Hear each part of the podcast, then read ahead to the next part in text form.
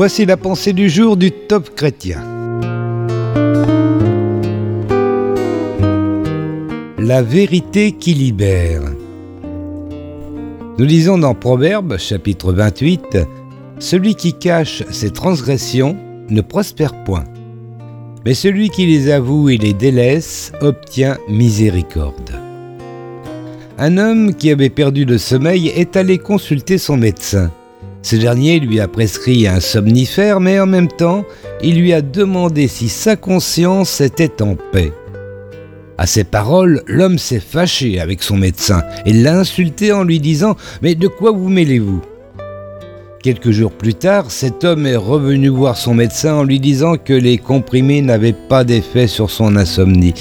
Mais il savait pourquoi. Lors du décès de nos parents, j'ai dérobé une grosse somme d'argent qu'ils avaient mise de côté et je ne l'ai pas partagée avec mon frère.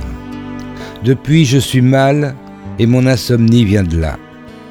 Le médecin lui recommanda d'en parler avec son frère et de réparer cette indélicatesse. C'est ce qu'il fit et il put retrouver le sommeil. S'il est vrai que la vérité de la parole de Christ est libératrice, il est une autre vérité qui libère. C'est lorsqu'on est vrai avec Dieu.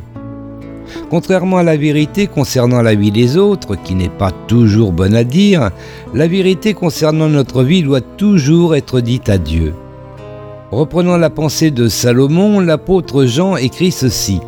Si nous disons que nous n'avons pas de péché, nous nous séduisons nous-mêmes et la vérité n'est pas en nous.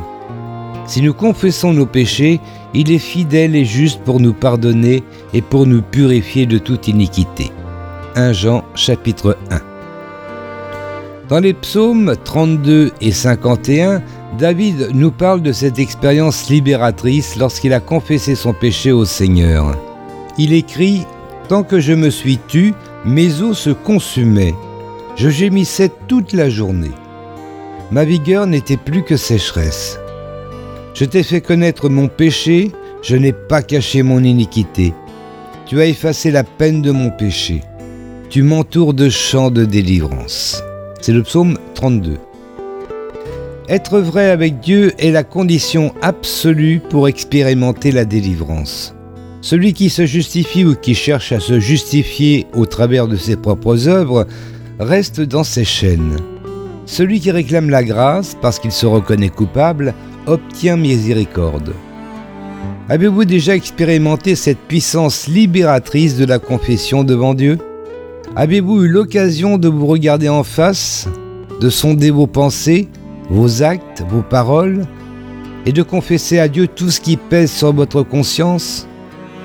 Si ce n'est pas le cas, l'heure est venue de le faire. Une action pour aujourd'hui. Prenez le temps du recueillement. Soyez honnête avec vous-même et avec Dieu. Dites-lui tout ce qui revient à la surface. Vous verrez comment à la fin de ce moment de vérité, vous expérimenterez une puissante libération. Il s'agissait d'un texte de Paul Calzada.